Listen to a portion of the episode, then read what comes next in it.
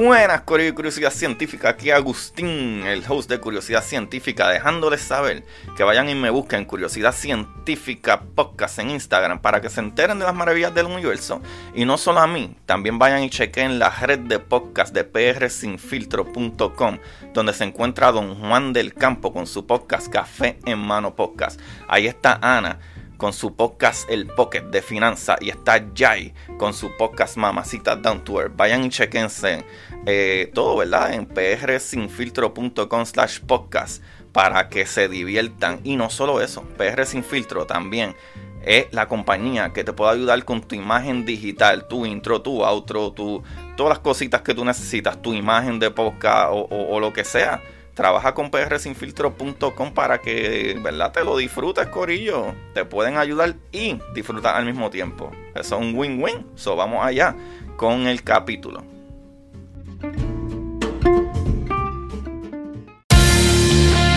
Como dice Marie Curie, en la vida no existe nada que temer, solo cosas que comprender.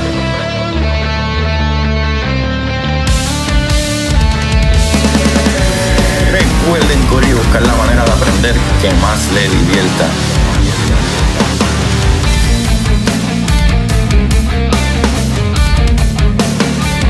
DeGrasse Tyson dice, nadie que es curioso es tonto. Las personas que no hacen preguntas permanecen ignorantes del resto de su vida. Y para ustedes, esto es curiosidad científica.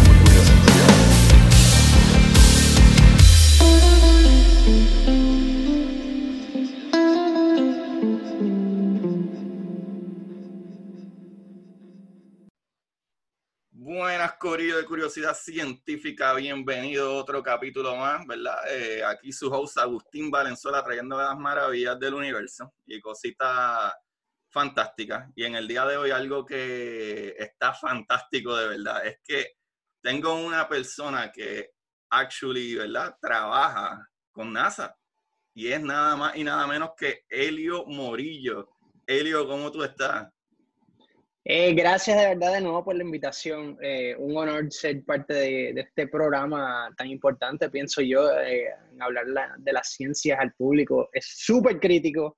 Y gracias por tenerme. Estoy súper emocionado de contestar cualquier curiosidad, cualquier pregunta que tengan del Mars 2020 y también obviamente de mi trayectoria, de cómo llegué a donde estoy ahora y lo que me falta, porque me falta muchísimo.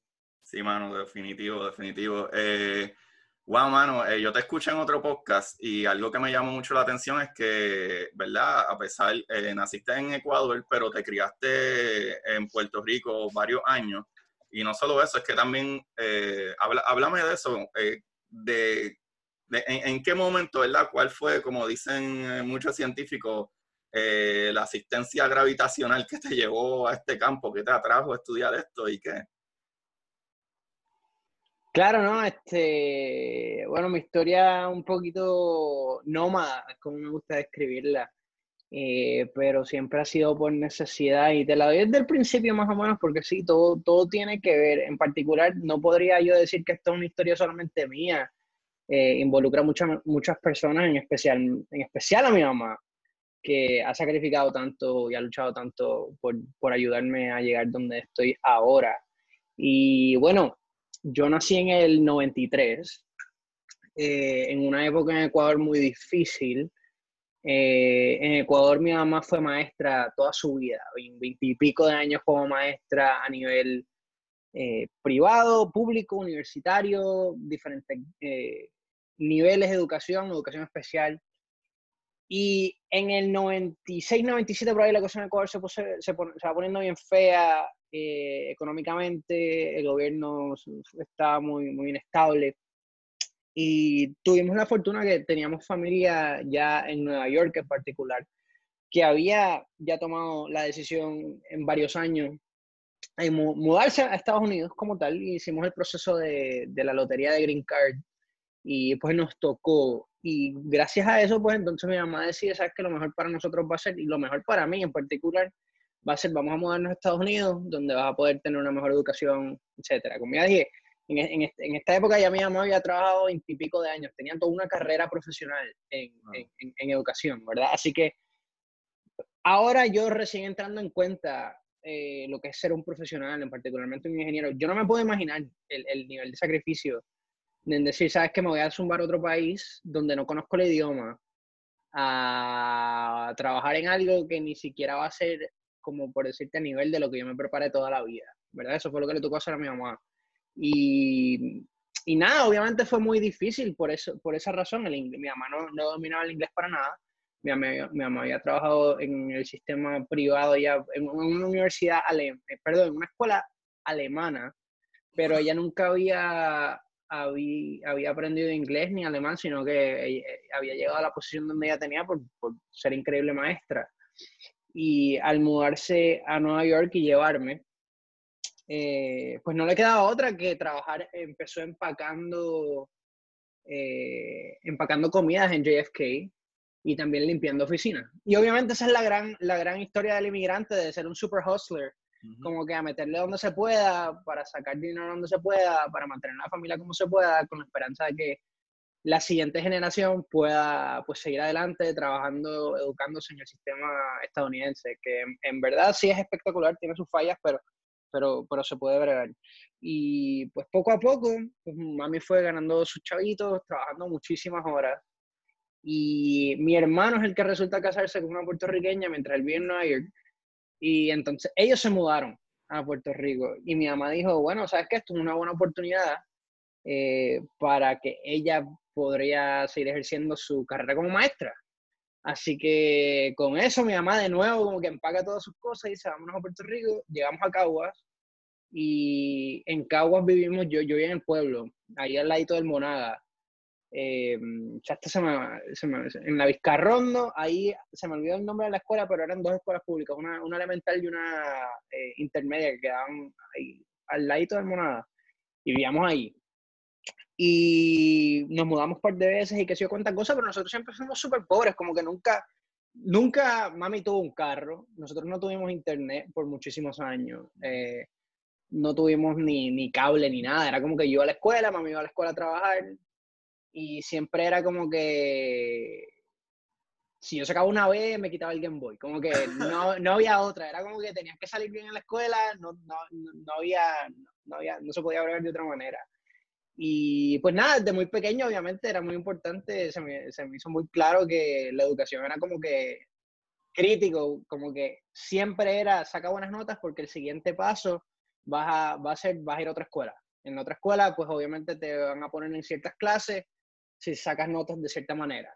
Y tuve la oportunidad de sacar beca, me gané una, una beca, me, me ayudaba bastante, no era completa, pero ayudaba bastante a mi mamá eh, en Notre. Así que empecé en Notre, en la escuela intermedia, y pues ahí era como que súper claro que sacar notas era importante para la universidad desde el principio.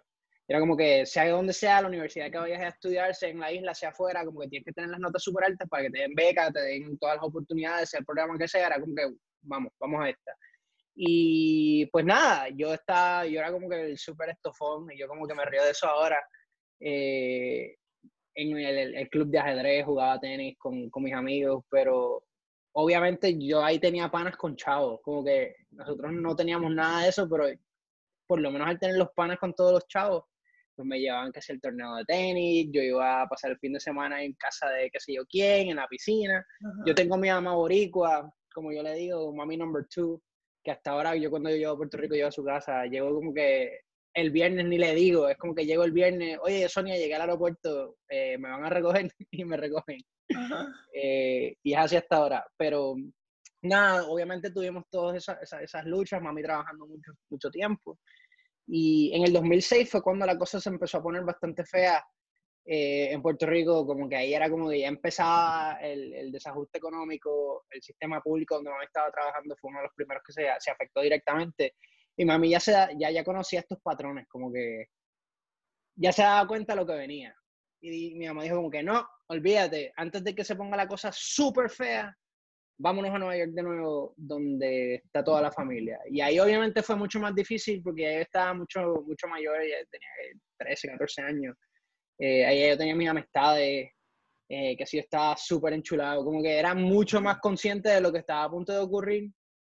Y nada, pues tocó, tocó, era como que yo entendía también que mi mamá sabía lo que se venía y era como, pues, pues, pues nos vamos, volveré en algún momento si es que se puede. Y pues nos mudamos a Nueva York, donde hago high school. High school también, todo esto que ha salido a luz, recientemente lo de por Black Lives Matter, que para mucha gente ha sido muy normal toda la vida, pues yo lo viví, el, el, el sistema de educación súper segregado en Nueva York, el sistema público, que si todas las fuerzas en contra de nosotros, pero nosotros como que sin, sin darnos cuenta, eh, con los panos que yo tenía, era como que vamos a sacar las notas súper altas, vamos a ver dónde terminamos, a ver qué, qué, qué, qué programas nos, nos, involucramos. Y tuve la fortuna de tener muy buenos maestros y maestras y, y mentores al final del día, que siempre en cualquier oportunidad que tenían era como que, mira, esto está aquí, podemos hacer esto, cómo nos involucramos y nos metían a los estudiantes en, en, ciertos programas. En particular, yo me involucré en investigación con una universidad, NYU, New York University, en astronómica, en, en, investigación astronómica con un hoyo negro, con, trabajando con, con data que venía del Spitzer Telescope. Y esa fue como que mi, primer, eh, mi primera exposición a, directamente a lo que era investigación científica. Y eso fue por un maestro, que simplemente hablando con uno de los papás de la escuela, pues se dio cuenta que era amigo de un profesor y ahí se creó esa conexión. Pero tú estabas en high school para ese tiempo. Y ahí estaba en high school, así que ese fue como el primer, eh, el primer trabajito de, de, investigación que ahora como que me explota la cabeza decir, yo en high school estaba como que haciendo research con, con hoyos wow. negros, como que qué rayo, bien, bien al garete. Wow. Eh, y súper chévere porque también hacemos nuestro póster y el maestro nos lleva a Washington, D.C. a lo que es el American Astronomical Society Conference, que ocurrió cada año, antes de la pandemia, cada año. Y donde va y presentan, presentan las universidades, que si los observatorios, que si Bill Nye, que si Neil deGrasse Tyson, wow. toda esta gente, y nosotros, yo, bueno, yo sin saber, o sea, éramos dos pelagatos como que, ajá, el Financial Society, como que éramos dos pelagatos ahí de high school, mi mejor amigo y yo, eh, un ruso él y yo, y era como que estamos aquí sin saber en verdad lo que estábamos haciendo y como que nos entramos en cuenta como que, wow, we're, we're the only high school students, como que bien loco. Que vimos eso y entonces el maestro, en verdad, gracias a él, eh, Vincent Pereira, eh, hindú, durísimo, eh, ese maestro, que hasta ahora me mantengo en comunicación con él. Y de ahí, pues también tuve un, pro, un, programa de verano en una universidad en Nueva York que se llama Cooper Union, también que gracias a ese programa como que me, me, me aumentó eh, el resumen un poquito, solicité y entramos, también con mi mejor amigo y yo en high school, entramos y eso fue un, el primer verano donde yo te puedo decir, me tocó diseñar, construir y programar un robotcito. What? Y eso fue como que al mismo tiempo que está Iron Man. Really? Eso fue como en el 2008, algo así. Así que sale Iron Man y era como que la super pompeara de que yo quiero ser como este Tony Stark, como que yo, yo sé que MIT está ahí a la vuelta de la esquina, como que sacando notas, puede entrar a MIT o cualquier universidad, vamos a meterle como se pueda. Y, y así fue, pues entonces entro a par de universidades. La que me convence en verdad, en verdad, a ir a la universidad fue, fue University of Michigan, donde hice mi, mi bachillerato y también terminé haciendo mi maestría. Y fue allá arriba en Michigan, en el frío, pero te juro que hay como que eh, la calidad de la gente y la calidad, en verdad, de la gente es súper amable, eh, la, eh, los recursos están ahí como que para apoyarnos eh, paso a paso. Obviamente, Universidad de Michigan es una de las mejores universidades del mundo, pero era como que se nos hizo muy claro desde el principio a muchos de nosotros que veníamos de universidades, de escuelas públicas, como que Wow. Aquí vas a competir con gente que ha estado preparándose para esto toda su vida, como que aquí están todos estos recursos que vamos a, a poner al frente de ustedes para que, para que puedan salir adelante. Y tuve mucho apoyo, conocí muchísima gente, mis amistades hasta ahora, muchísimos en la Universidad de Michigan, eh, mentores, mentoras, o sea, profesores, eh, toda la cosa, en verdad fue, fue muy increíble experiencia. Y en Michigan eh, hice pasantías en SpaceX, GE Aviation y Boeing, que fue como que poco a poco creando las experiencias diferentes, eh, porque yo, estaba, yo, yo, me había concentrado en ingeniería, ingeniería mecánica y siempre el diseño era lo mío, como que siempre, y sí, hasta, hasta ahora lo es de cierta manera. Y también hice un minor en, en ingeniería eléctrica. Y entonces poco a poco, con eso y súper involucrado en una organización que se llama Society of Hispanic Professional Engineers, que hay en Puerto Rico, en todas las universidades hay un chapter. Eh, ahí fue que creé conexiones, conocí a mi actual jefe en una de las convenciones nacionales, nos caímos súper bien, la oportunidad estaba ahí de que necesitaban más testbed engineers, que es lo que soy ahora, un System Testbed Engineer en la misión de Mars 2020, esto fue en el 2016, y al finalizar mi maestría, pues entonces era como que vas a hacer tu maestría y te vienes a trabajar con nosotros, así que después de hacer mi maestría en Ingeniería de Sistemas, Ingeniería y Diseño de Sistemas Espaciales, pues eh, a trabajar en NASA JPL. Y hasta ahora, espectacular, la experiencia increíble, trabajo con gente a otro nivel, súper genio. Y bueno, lanzamos hace ya un par de semanas, el 30 de julio. Tuve la oportunidad de ir a Florida, donde está mi mamá también y, y mi hermano mayor. Y un montón de mis panas vinieron y fue brutal ver esa, el, lanzamiento en persona con, con, gente muy cercana a mí, obviamente, y tener a mami al lado mío, brutal que ella haya podido tener esa experiencia conmigo. Y nada, poco a poco aquí vamos, trabajando bastante fuerte, asegurarnos que el, que el, el vehículo llegue a Marte y de ahí pues empezamos la, la misión como tal en la superficie de Marte, que podemos conversar de eso también. Wow, brother, qué súper historia. Wow, me encanta que sube la historia de, de vicisitud en vicisitud y moverte para aquí, para allá, escuela pública, brother, no, eh, eh, es, enfocarse y darle duro y entender. Y que, creo que me parece bastante increíble que, que como que desde pequeño te diste cuenta como que, wow, en verdad es que mi mamá está haciendo un sacrificio súper brutal, como que no debería de, tirar esto a la basura tan fácil. Y eh, me parece súper impresionante que, que tuvieras, ¿verdad? Esa capacidad desde temprana edad eh, ¿verdad? En especial es que tu, tu, mamá, ¿verdad? Era maestra, o sea, ella se dedicaba a educar, ¿sabes? y yo la veía trabajar muy fuerte en casa, o sea, nosotros, yo nunca tuve, este es mi primer cuarto, como que yo no tuve, yo no tuve un cuarto, siempre era como, este, vivíamos en un estudio, en un apartamentito súper pequeño, y siempre yo estaba al lado de mi mamá mientras ella estaba haciendo todos los trabajos de la escuela, haciendo todos los worksheets y el papelerío y los diseñando exámenes y toda la cosa, como que yo siempre la veía ella trabajando tanto por sus estudiantes, era como que me daba cuenta del esfuerzo que ella estaba poniendo, como que sí, desde muy pequeño pues obviamente entendía que mami estaba trabajando muy fuerte y no era obviamente solamente por ella, era por mí, que, que siempre me motivaba. Wow, eso está súper, súper increíble. Y para las personas que todavía no se han dado cuenta, pero sigan el canal o los que le dieron play por primera vez al programa, eh, tú estás trabajando actualmente con NASA. Eh, ¿qué, posición y qué tú haces en NASA? ¿O por dónde entraste, verdad? Eh, ya me dijiste que sí, te contrataron y actualmente trabajas en JPL, que para los que no saben, el Jet Propulsion Laboratory, ¿verdad? Si no me equivoco. En español, sí, en español el, el laboratorio de propulsión a chorro, es que se llama la cosa. sí, empecé en March 2020, he estado, fíjate, en la misma posición casi cuatro años. Eh, es muy interesante porque es una posición muy dinámica, que es lo fascinante. Eh, no, un System Testbed Engineer es mi posición oficial. Soy un ingeniero de banco de pruebas de sistemas, eh, lo cual conlleva hacer todas las pruebas para asegurarnos de que todas las funciones del vehículo estén ahí, que todo lo que, lo que se ha diseñado funcione de la manera en que se, se propuso. Eh, no sé si te has visto The Martian, si no, si no te has visto, ¿te has visto The Martian? Eh, con la de Matt Damon, ajá, ajá. Pues Mark Watney sale ahí una escena eh, que están en JPL y están en ese laboratorio donde están las versiones terrestres de los vehículos en, en Marte.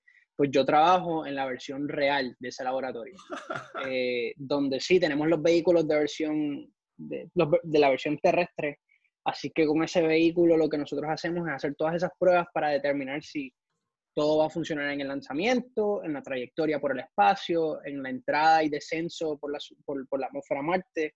Y yo en particular he estado recientemente mucho más enfocado en lo que son las operaciones en la superficie, eh, lo que es el rover como tal.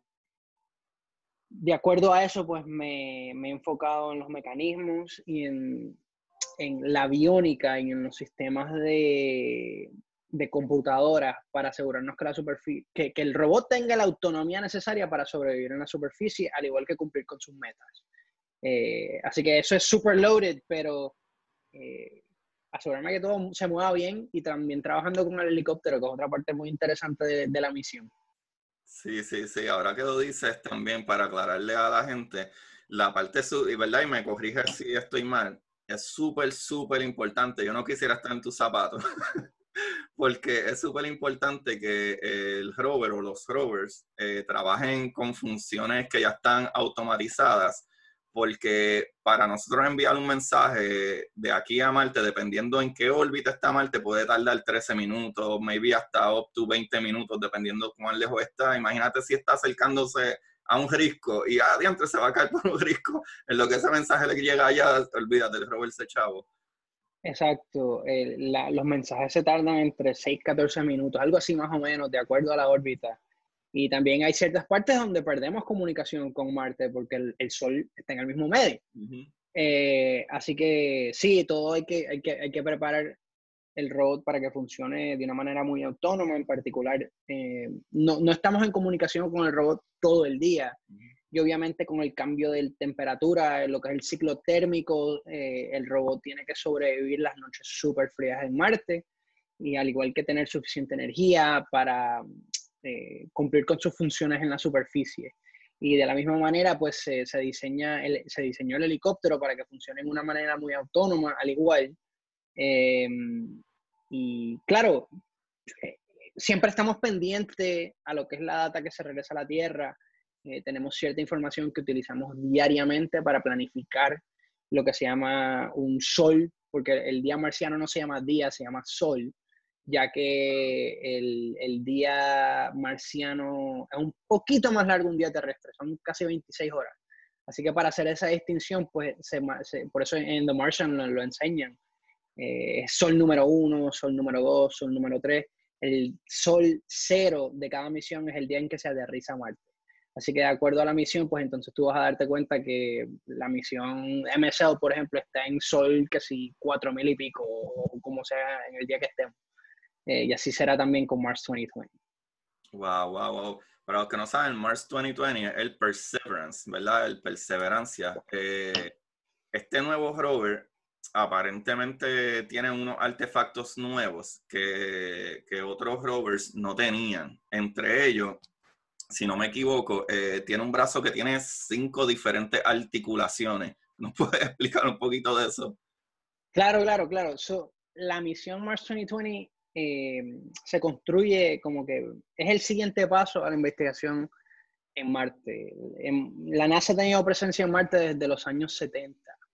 Eh, y lo primero que hicimos fue llegar con los aterrizadores, lo que fueron el, los Viking Landers, y también con una serie de, de orbitadores que llegaron a Marte, porque en sí de, de, esa manera tenemos, yo creo que ahora son, son cuatro en total.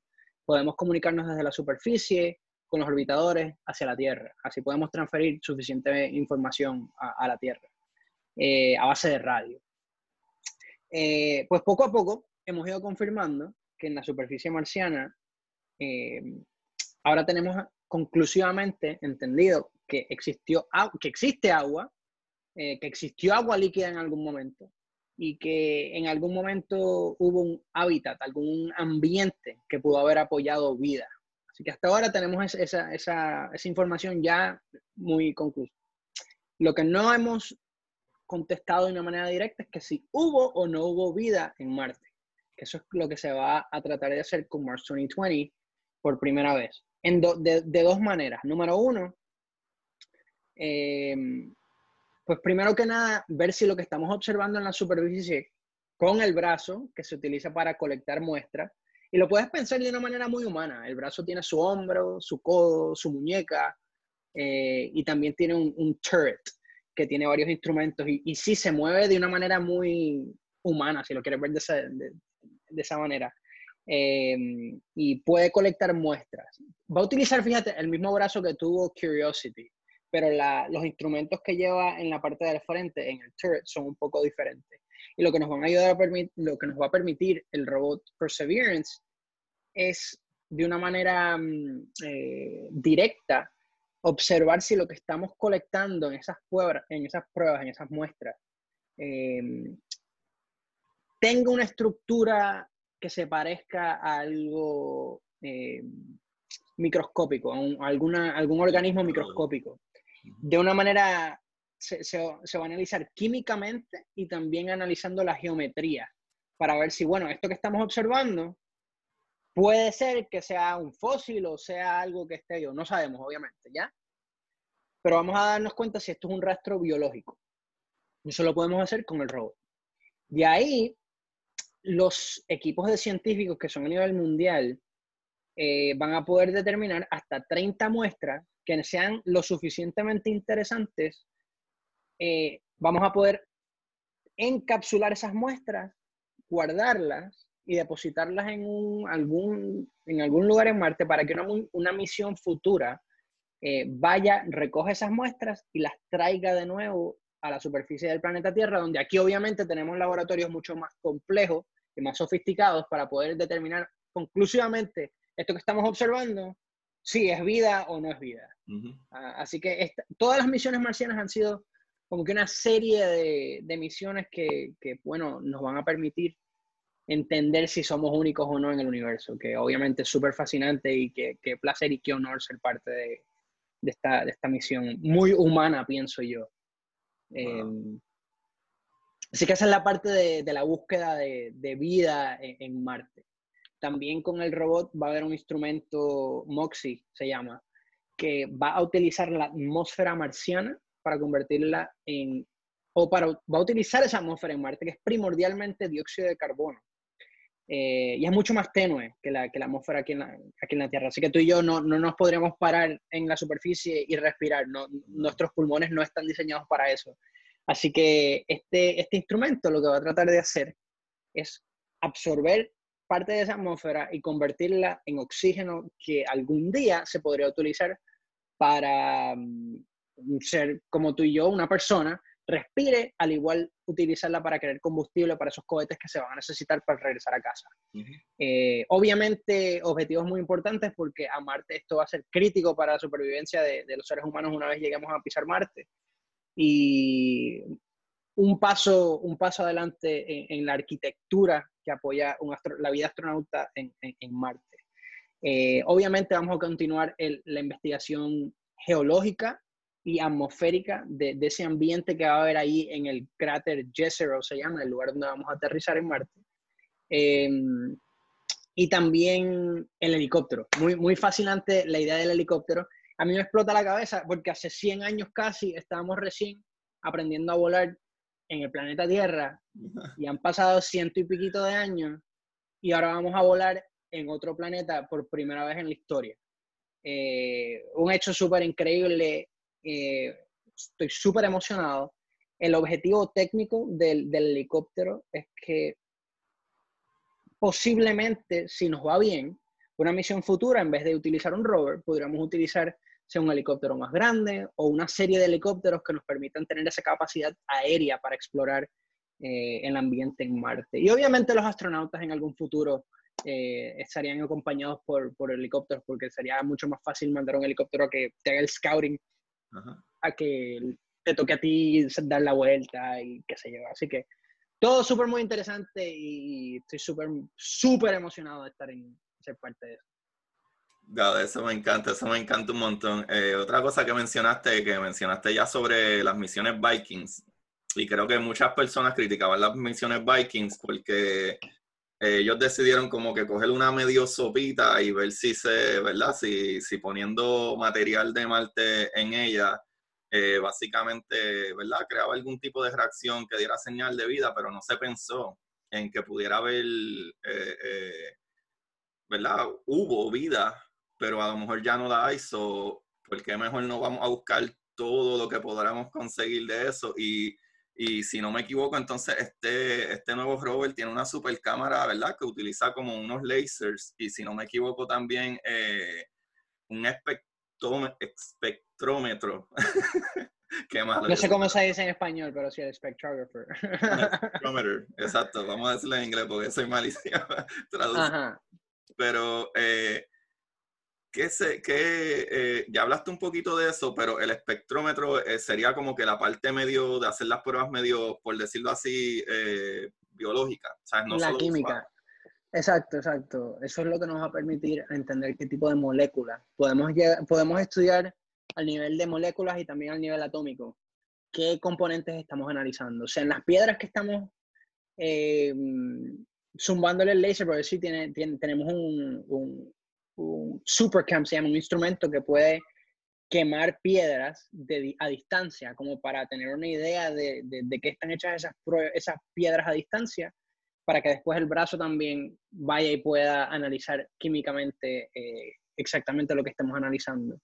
Eh, que es obviamente todo parte de una serie de experimentos porque es muy complejo determinar qué es vida y qué no es vida, porque ya sabemos que material orgánico como tal, lo hemos confirmado ya en la superficie de Marte, y al igual que en la Tierra, todo material orgánico puede ser, puede ser un producto de un proceso geológico, ya sea pasar miles y miles de años, piedras raspándose, piedras formándose a presión, o sea por algún tipo de proceso metabólico que, que cree alguna molécula, eh, algún producto que sea orgánico. Así que no podemos determinar qué fue lo que creó esa molécula orgánica, pero por lo menos podemos ahora analizar exactamente lo que son las moléculas, lo que son eh, los átomos que componen esas moléculas y, más que nada ahora también tomar esas imágenes para entender el tipo de estructura molecular que, sea, que, que, que, se parezca o que nos ayude a entender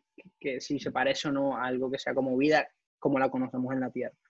Así que todo es muy, es muy nuevo, muy, muy fascinante. Eh, wow, mano, sí, veremos qué pasa. sí, sí. Otra cosita, eh, que te tenía una pregunta, porque me acuerdo que el Curiosidad, ¿verdad? El Curiosity, el rover, que fue el anterior, que, ¿verdad? Eh, aterrizó en Marte en 2012. Eh, no sé, imagino que tú sabrás, pero podría, ¿verdad? Confirmarme de las cosas que yo leí, como que el tiempo de vida de la misión que se era esperada eran dos años. Y desde el 2012 ese rover ha seguido funcionando sin parar a mí el Curiosity es de los más duros, pero también que mencionaste ya de la atmósfera, y sabemos que la atmósfera de Marte es bien poquita, no es, tan densa como la de nosotros y tan, ¿verdad? No tiene tanto aire. Es súper difícil aterrizar en Marte. Y los rovers anteriores eran rovers más pequeños, que con un paracaídas o algo así era bastante fácil, ¿verdad? Que aterrizaran. Y para Curiosity, eh, ellos inventaron algo que nadie creía, que era básicamente como un crane, ¿verdad? Como una, una maquinita que lo iba a bajar porque pesaba demasiado. ¿Ustedes tienen un plan diferente que hacer o van a hacer algo parecido como hicieron con Curiosity o, cómo, cómo, van a aterrizar esa nave? Porque creo que hasta un poco más grande que Curiosity va a pesar más para poder pararla. Eh, se, va se, va a reutilizar la, el Sky Crane Maneuver, la misma, la misma técnica que se utilizó para Curiosity es la que vamos a utilizar. Así que si no lo han visto, vayan a YouTube y busquen los 7 Minutes of Terror, los 7 minutos de terror, eh, para que entiendan exactamente el proceso de entrada a Marte, que es súper difícil, porque para darles la idea, ¿verdad? Al entrar a la atmósfera de Marte, eh, estamos a una velocidad de casi 12.000 millas por hora. Y desde la entrada a la, atmósfera marciana a llegar a 0 millas por hora a la superficie son 6 minutos. Y en esos 6 minutos tenemos que ir de varias etapas eh, deteniendo el rover para, o sea, obviamente eso es una velocidad súper alta para que el rover llegue de una manera segura a la superficie. Y bueno, pues se, inventó el Skycrane Maneuver, que son una, serie de, eventos para que llegue seguro a la superficie. Y en March 2020, en lo que es el proceso de, esta misión en particular, se va a mejorar, eh, se mejoró el, el, el, algoritmo eh, para aterrizar de una manera segura. Tenemos unos sensores que, que son muy innovadores. El sistema como tal se llama eh, terrain, ¿cómo es que se llama? Relative Terrain Navigation. Eh, que muchas de las compañías que están involucradas en lo que es el aterrizamiento en la Luna están muy pendientes al ver los resultados de este algoritmo, porque se va a poder utilizar ese mismo, esa misma técnica y esos sistemas y esos algoritmos para poder aterrizar en la Luna y en otros lugares en, la, en, el sistema solar.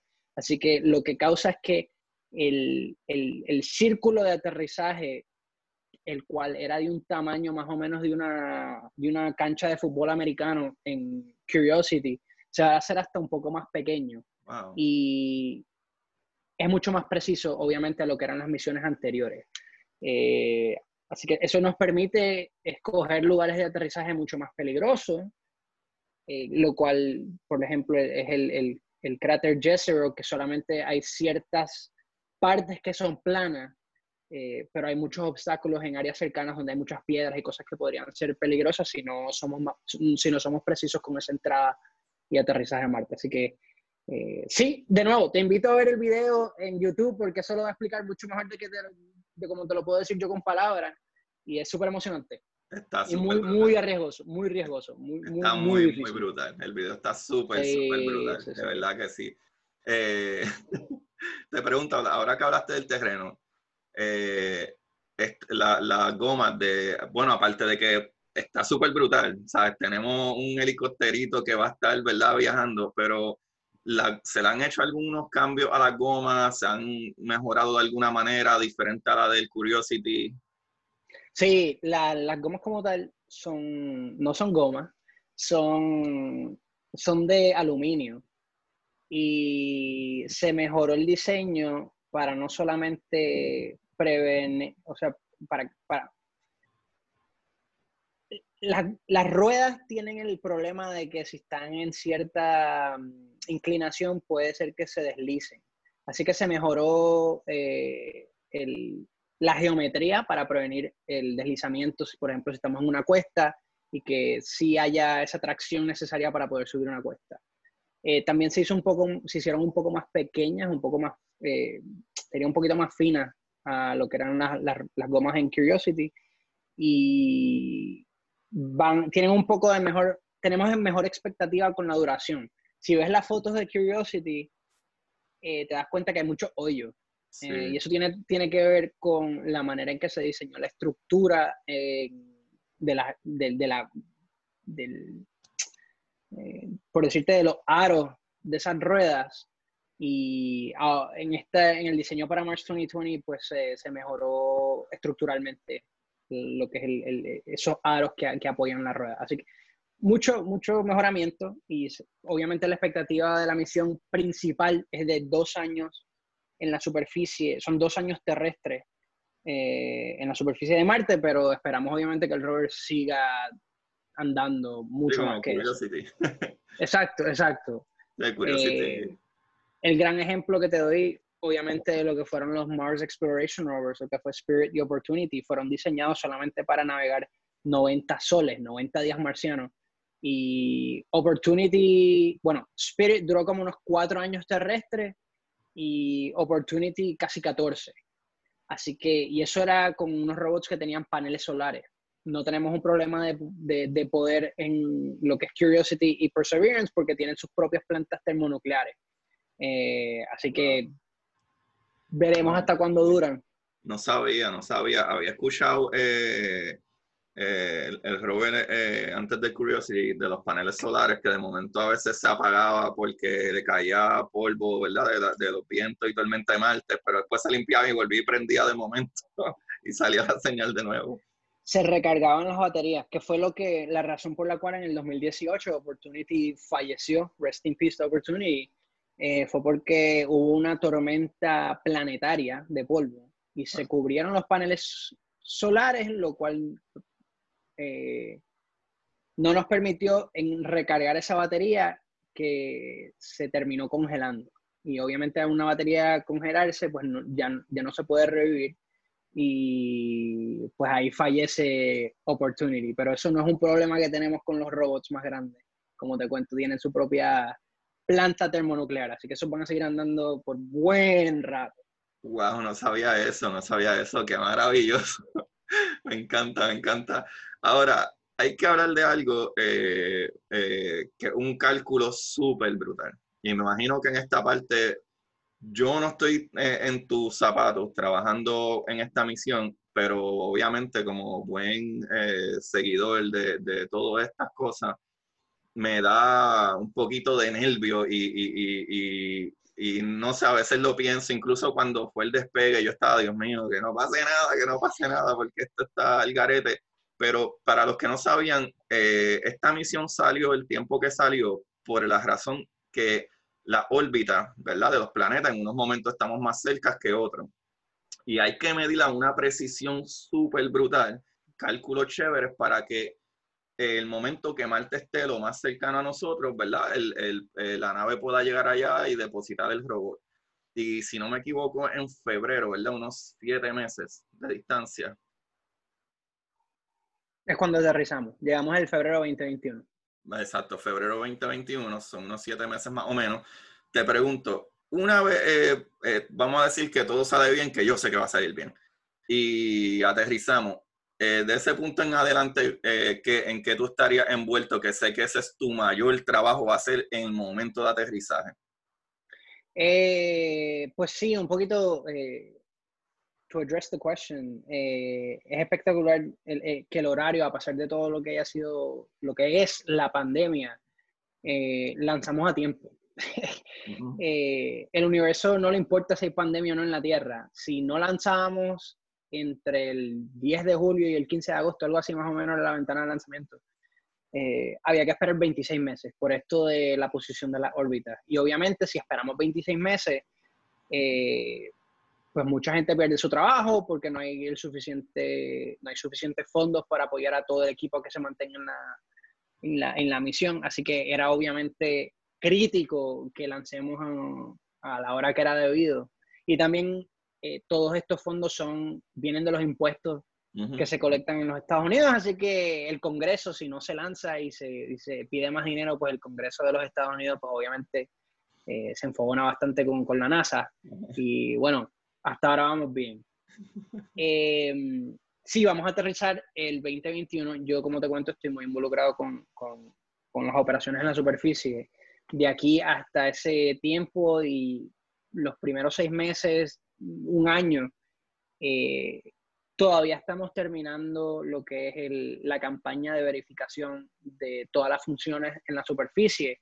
Así que todavía tenemos muchísimas pruebas por completar eh, antes de decir que el robot está completamente, eh, ¿cómo se diría? Como que commissioned to work. Funciona.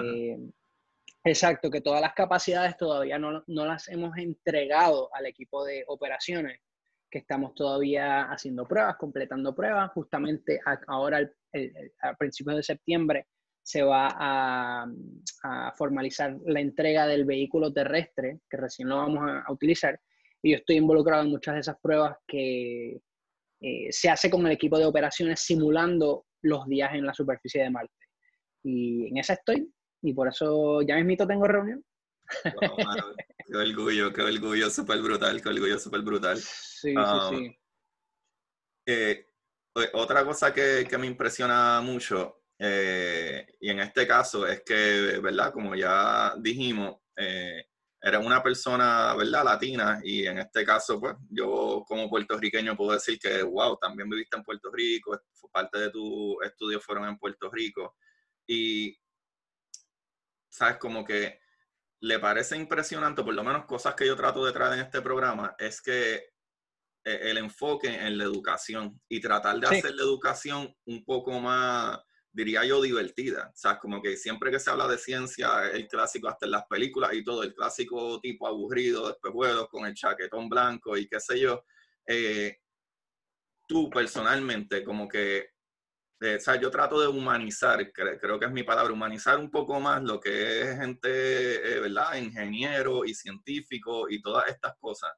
Eh, en tu ámbito personal, fuera de la ciencia, ¿qué son de los pasatiempos o hobbies que más a ti te gustan?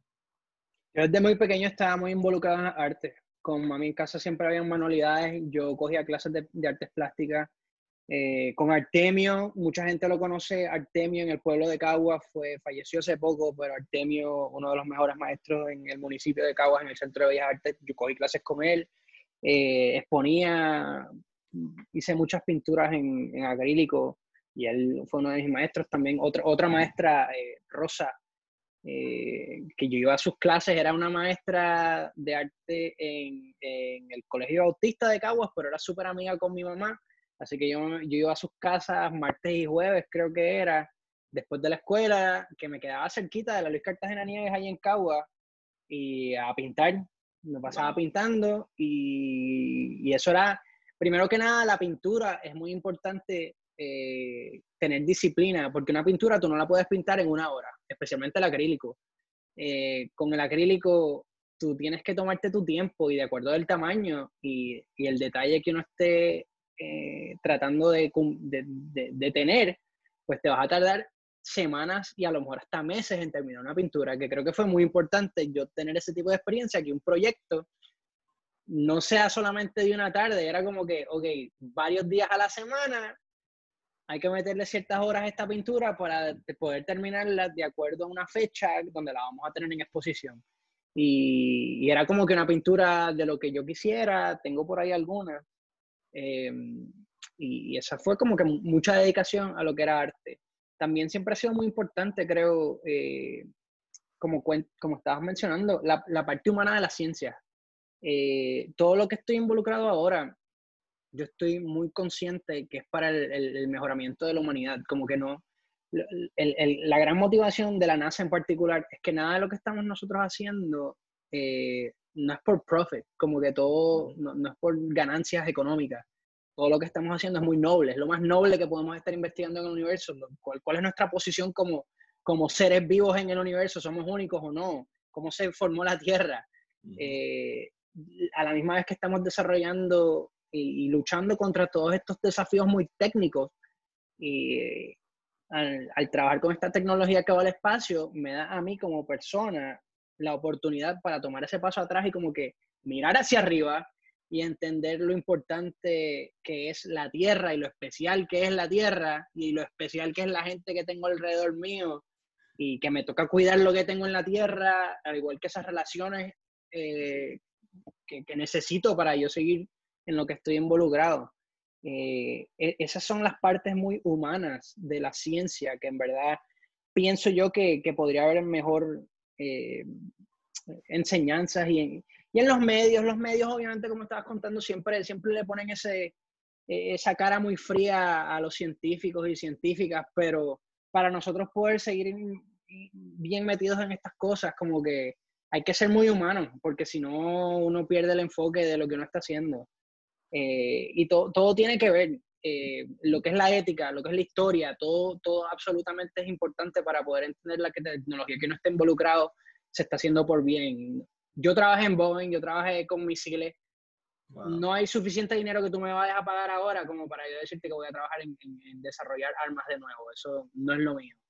Y nada, eh, que, creo que todo tiene que ver y de acuerdo a la pasión que tenga el individuo, eh, pues hay que dedicarse, sea lo que sea, sea, sea ciencia, sea ingeniería, sea matemáticas, sea música, sea artes plásticas. Eh, la dedicación es absolutamente importante y, la educación, te juro, yo no sé cómo hemos llegado al punto de que los maestros y maestras eh, se los abandona socialmente, el sistema de educación no los apoya como debería de apoyarlos, son el backbone de la sociedad eh, en, verdad, mil gracias a todos los maestros y maestras que, que siguen esforzándose, porque aunque, aunque esté el sistema en contra de, de todos ellos, eh, siguen metiéndole. Y qué, qué increíble de haber tenido buenísimos maestros en mi vida que me ayudaron hasta muy recientemente. Y yo, de igual manera, como ingeniero ahora, trato de, de, de aparecer en cara, ahora que está todo virtual, y Helio, ¿puedes hablar una hora con mi estudiante de lo que está haciendo? Obviamente, coordinemos. Facilísimo hacer eso. Es importante también regresar el, el, el favor. Así que nada, puedo seguir hablando de esto. Soy, soy muy, me encanta lo que es la educación. Eh, pero ojalá que, que, se haya contestado un poquito lo que, lo que estabas preguntando. Sí, no, mano, excelente, excelente. Eh, y creo que eh, ese era el punto, ese era el punto y, creo que yo puedo dar fe de eso, de la nada. Él no sabe quién yo soy, ningún tipo de relación. Yo le escribí y él me contestó, seguro, mano. yo estoy en mi tiempo, wow, súper brutal, de la nada. Y yo no sé si tú mismo es que no te das cuenta, Helio, pero tú sabes que tú trabajas para NASA. ¿Sabes? Tú te das cuenta de eso, loco. ¿Tú te has dado cuenta? En verdad, es como que cuando lo cuento, es como que entro en, entro en cuenta de lo que estoy haciendo, porque obviamente día a día estoy bien metido en lo que es el, el, el, día laboral y toda la cosa, todo lo que estoy involucrado, pero pues sí, es importante, pienso que... Por eso me gusta hacer este tipo de programas y salir en podcast y en las noticias, porque sé, sé que es muy importante. Y como que no es, no es tan... No es tan lejano como la gente lo puede pensar, como que la persona que se quiera dedicar a esto póngase a estudiar y, me manda un mensajito y te puedo dar consejos. Eh, y es espectacular. Sí, no, no. Y el espacio y, todo. Eh, ¿Verdad? Por ejemplo, para ir cerrando, pues sé que tienes un par de cositas, eh, ¿verdad? Todavía de trabajo y te agradezco muchísimo por tu tiempo para solamente añadir un poquito de que la gente a veces piensa como que no, que si la NASA, que si el dinero, X, oye, el, el budget de la NASA es menos de medio, o sea, es no es medio por ciento del fondo federal, o sea, es como punto 47, punto 45 por ciento y mira todo lo que hacemos. Y para las personas que no creen como que eh, todos estos trabajos son tan importantes y es tan importante como que tenemos que comprender que este planeta, número uno, hay que cuidarlo un montón para poder extender el periodo de tiempo que podemos utilizar este planeta, porque todos los planetas, eh, eh, ¿verdad? Todos los sistemas eh, planetarios, la estrella va a morir. Y aparte de la estrella, hay un montón de cosas en el espacio que nos pueden destruir y hace 66 millones de años está la prueba de eso, ¿verdad? De cráter que todavía lo estudian ahí en México y mató el 75% o más de toda la vida en el planeta.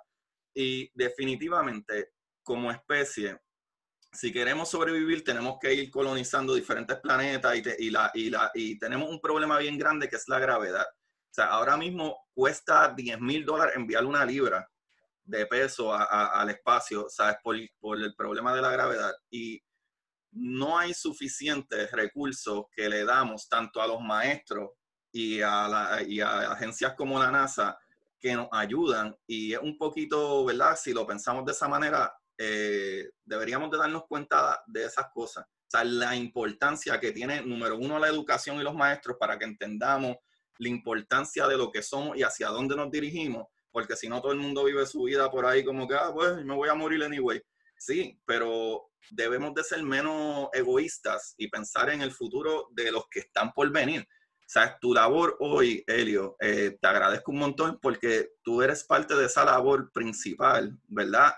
Para llevar a la humanidad a un futuro, sea que vivamos, eh, eh, ¿verdad? Espacial, en nave o lo que sea, pero definitivamente buscando medios para poder sobrevivir fuera de este planeta y tanto como en este mismo planeta, porque muchísimas de las condiciones y objetos, incluso esta comunicación que tenemos, sale a base de científicos, ingenieros y personas como tú que crean todos estos artículos y, y, nos llevan obviamente un paso más adelante. Que si no me equivoco, el gran eh, eh, Newton, una vez le preguntaron como que, que, era, por qué él era tan grande y etcétera, y él mismo lo decía, ah, es porque yo estoy parado sobre los hombros de gigantes. Y él se refería a la gente que estuvo antes que él.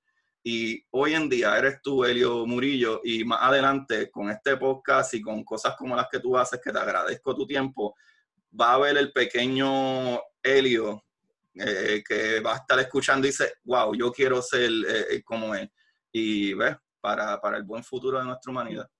Y en eso espero siempre contarle que motive a uno o dos niños y niñas al igual a que estudien ingeniería, pues yo hice mi trabajo. Olvídate de esta misión si, si tengo estudiantes súper motivados a, estudiar ingeniería, pues perfecto, pero en verdad que estudien lo que quieran estudiar, pero obviamente tengo el bias de que, de que todo el mundo debería ser ingeniero. Eh, pero sí, exacto, también está, está la parte de, de, ese pensamiento a largo plazo, que es obviamente importante para la supervivencia humana. Al igual que tenemos ese, a, corto plazo ese pensamiento de e, el espacio es crítico para el beneficio económico del país que sea. Que yo en verdad tengo, o sea, por muchas razones, eh, esa creencia de que eh, todo país necesita su programa espacial, eh, porque todas las cosas que nos mantienen, nos mantienen en, constante conexión, lo que son los teléfonos, lo que es el Internet, todo tiene arquitectura, infraestructura en el espacio. Y para ser contribuyentes en una economía eh, que sigue creciendo, eh, cada país necesita su programa espacial.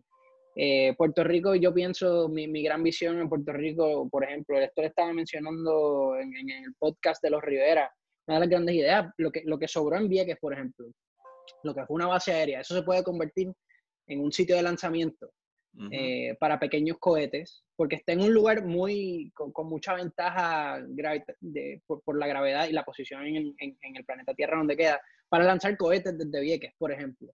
Si se empieza a hacer eso, pues se va creando eh, infraestructura para apoyar la isla, lo que son las faltas de hospitales, el talento que se vaya desarrollando localmente.